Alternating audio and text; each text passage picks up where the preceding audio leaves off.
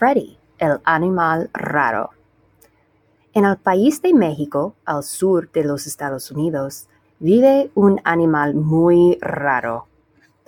Este animal es parte caballo y parte tiburón. Sí, es verdad.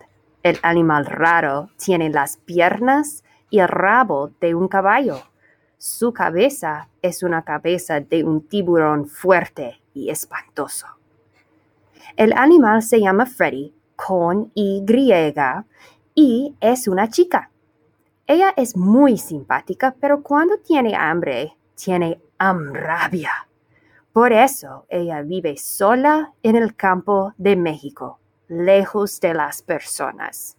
Porque cuando ella tiene hambre, a ella le gusta comer a las personas adultas. Un día, mientras ella está corriendo en el campo, ella tiene una idea. No es una idea normal, es una idea buena. De verdad, ella tiene una idea fenomenal. Ella decide que quiere ir a la playa y aprender a bailar salsa. Freddy no quiere comer personas durante sus vacaciones, ella quiere hacer amigos nuevos.